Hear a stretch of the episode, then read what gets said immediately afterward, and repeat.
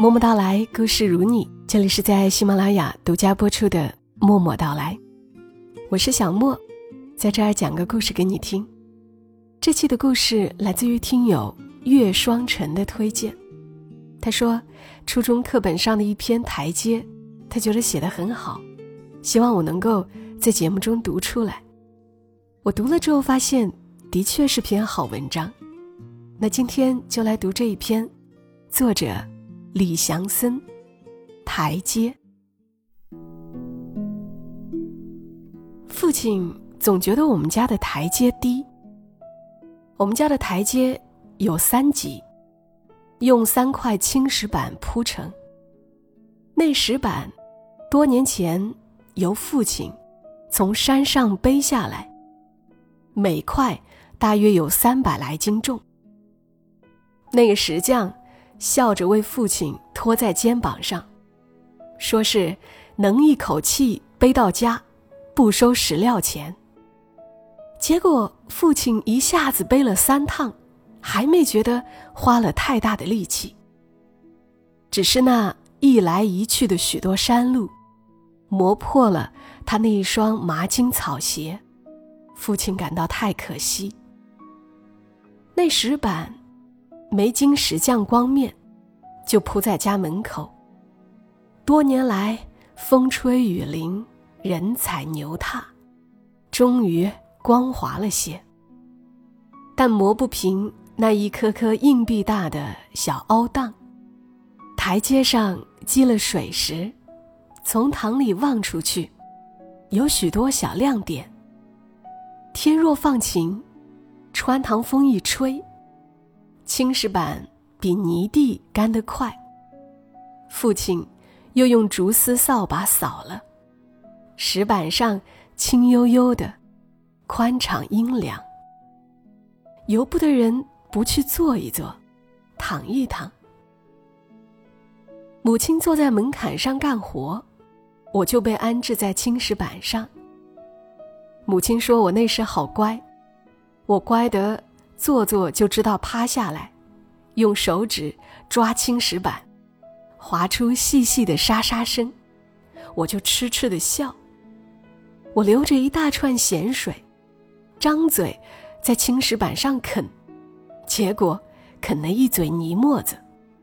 再大些，我就喜欢站在那青石门槛上，往台阶上跳。先是跳一级台阶，蹦，蹦，蹦。后来我就跳二级台阶，蹦。蹦，再后来，我跳三级台阶，蹦，又觉得从上往下跳没意思，便掉了个头，从下往上跳，啪啪啪，后来又跳二级，啪啪，再后来又跳三级，啪，我想一步跳到门槛上。但摔了一大跤。父亲拍拍我后脑勺说：“这样是会吃苦头的。”父亲的个子高，他觉得坐在台阶上很舒服。父亲把屁股坐在最高的一级上，两只脚板就搁在最低的一级。他的脚板宽大，裂了许多干沟，沟里。嵌着沙子和泥土。父亲的这双脚是洗不干净的，他一般都去河里洗。拖着一双湿了的草鞋，呼哒呼哒的走回来。大概到了过年，父亲才在家里洗一次脚。那天，母亲就特别高兴，亲自为他端了一大木盆水。盆水。冒着热气，父亲就坐在台阶上，很耐心的洗。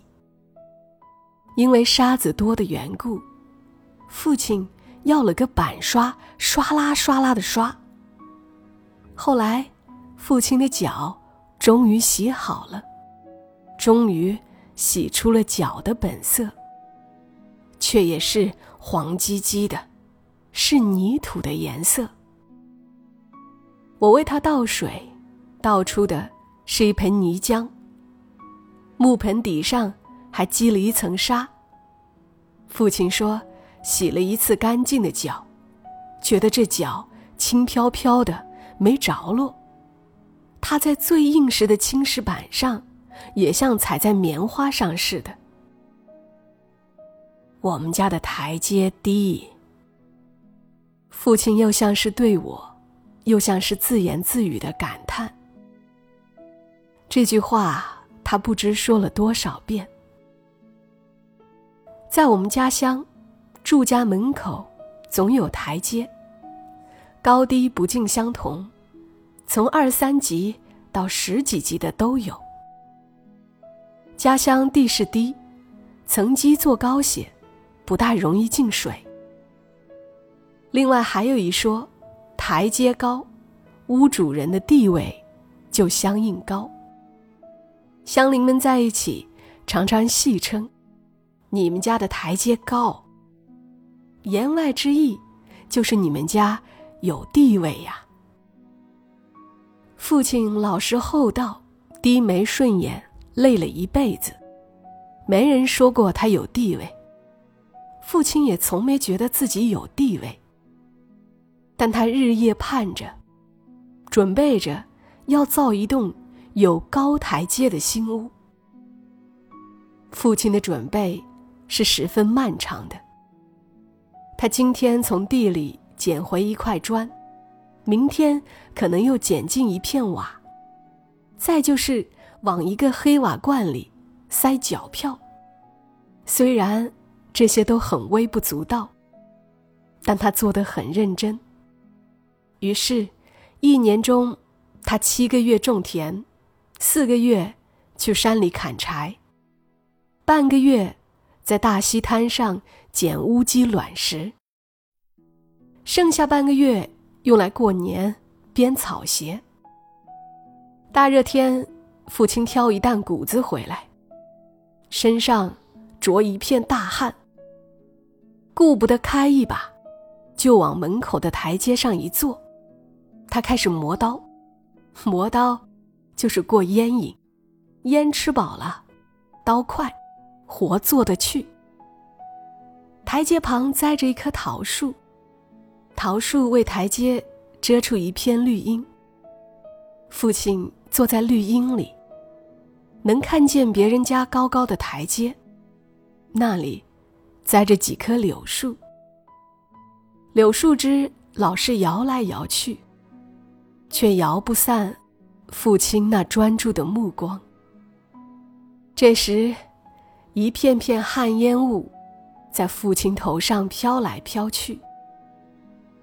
父亲磨好了刀，去烟灰时，把烟枪的铜盏对着青石板，嘎嘎的敲一敲，就匆忙的下田去了。冬天晚稻收仓了，春花也种下地。父亲穿着草鞋去山里砍柴，他砍柴，一位家烧，二位卖钱。一元一担。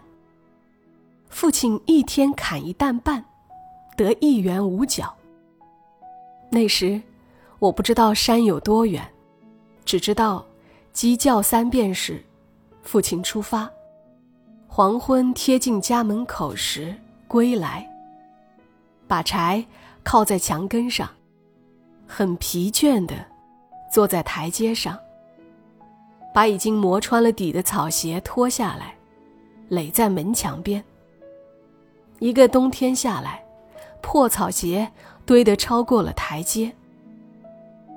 父亲就是这样准备了大半辈子。塞脚票的瓦罐满了几次。门口空地上的鹅卵石堆得小山般高。他终于觉得可以造屋了，便选定一个日子，破土动工。造屋的那些日子，父亲很兴奋。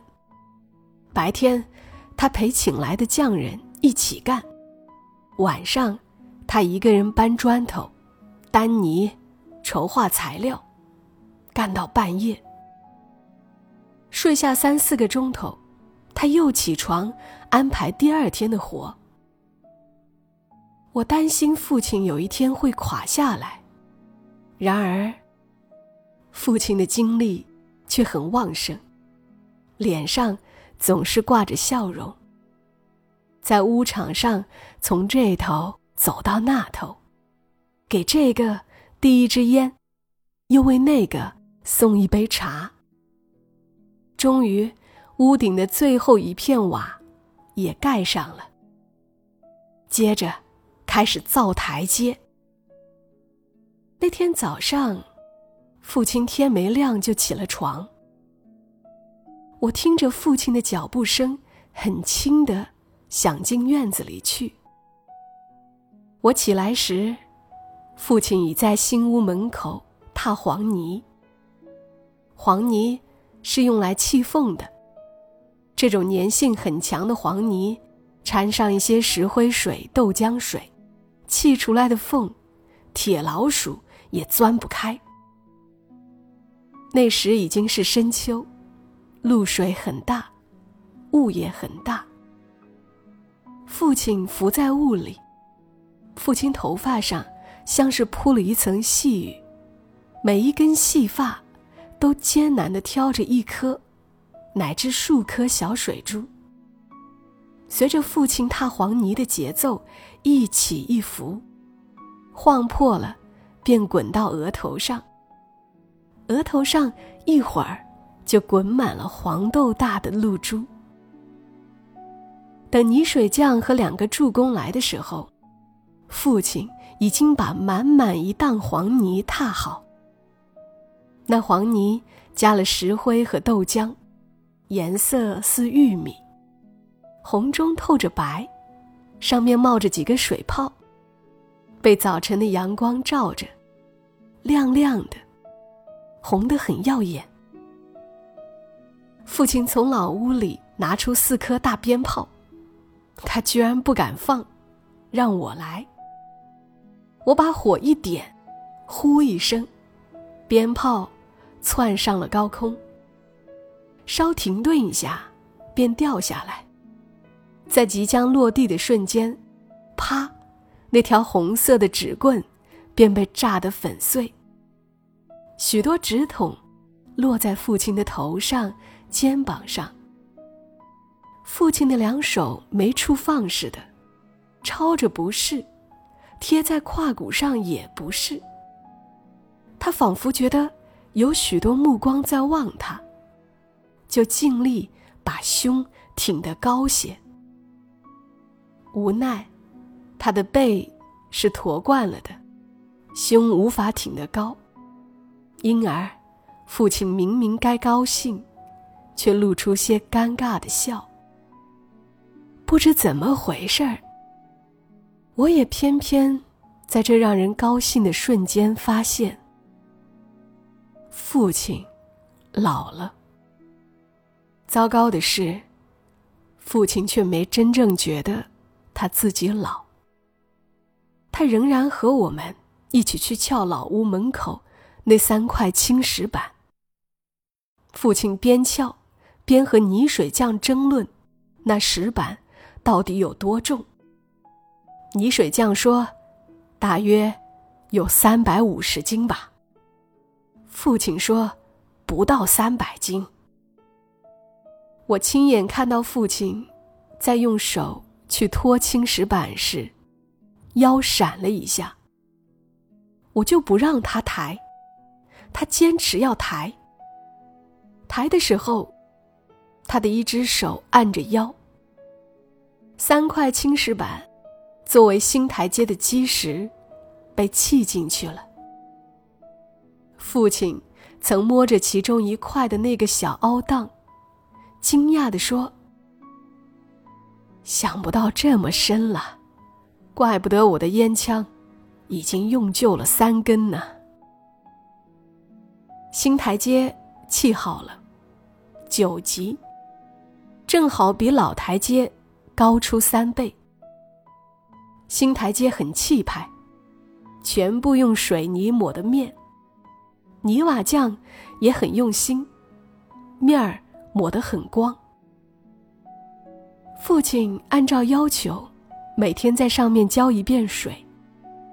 隔天，父亲就用手去按一按台阶，说：“硬了，硬了。”再隔几天，他又用细木棍去敲了敲，说：“实了，实了。”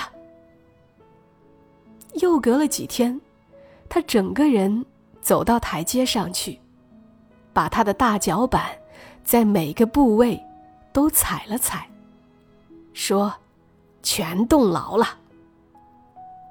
于是，我们的家就搬进新屋里去了。于是，父亲和我们就在新台阶上进进出出。搬进新屋的那天，我真想从台阶上面往下跳一遍，再从下往上跳一遍。然而，父亲叮嘱说：“泥瓦匠胶带还没怎么大牢呢，小心些才是。”其实，我也不想跳，我已经是大人了，而父亲。自己却熬不住，当天就坐在台阶上抽烟。他坐在最高的一级上，他抽了一桶，举起烟枪，往台阶上磕烟灰。磕了一下，感觉手有些不对劲儿，便猛然愣住。他忽然醒悟，台阶是水泥抹的面儿，不经磕。于是，他就憋住了不磕。正好那会儿有人从门口走过，见到父亲就打招呼说：“晌午饭吃过了吗？”父亲回答：“没吃过。”其实他是吃过了，父亲不知怎么就回答错了。第二次，他再坐台阶上时。就比上次低了一级。他总觉得坐太高了，和人打招呼有些不自在。然而低了一级，他还是不自在，便一级一级的往下挪，挪到最低一级，他又觉得太低了，干脆就坐到门槛上去。但门槛是母亲的位置。农村里有这么个风俗，大庭广众之下，夫妇俩从不合坐一条板凳。有一天，父亲挑了一担水回来，噔噔噔，很轻松的跨上了三级台阶。到第四级时，他的脚抬得很高，仿佛是在跨一道门槛。踩下去的时候，像是被什么东西硌了一个。他停顿了一下，才提后脚。那根很老的竹扁担受了震动，便嘎叽的惨叫了一声。父亲身子晃一晃，水便泼了一些在台阶上。我连忙去抢父亲的担子。他却很粗暴的，一把推开我。不要你凑热闹，我连一担水都挑不动嘛。我只好让在一边，看父亲把水挑进厨房里去。厨房里又传出一声扁担沉重的叫声。我和母亲都惊了惊，但我们都尽力保持平静。等父亲从厨房出来，他那张古铜色的脸，很像一块青石板。父亲说他的腰闪了，要母亲给他治治。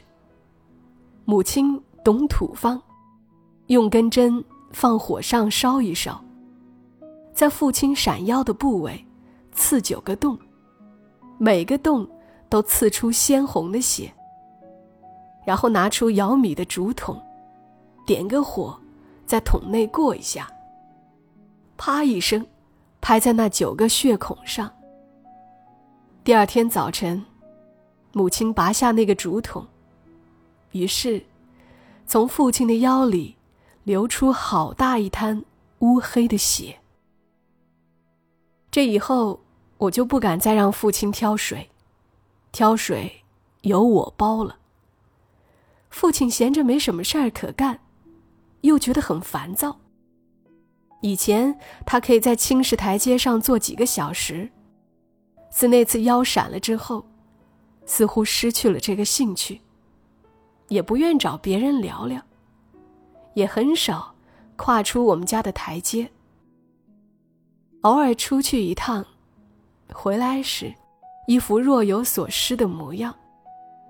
我就陪父亲在门槛上休息一会儿。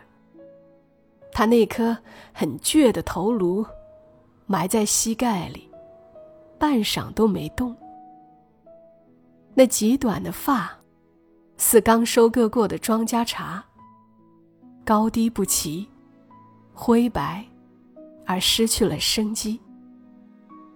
好久之后，父亲又像问自己，又像是问我：这人怎么了？怎么了呢？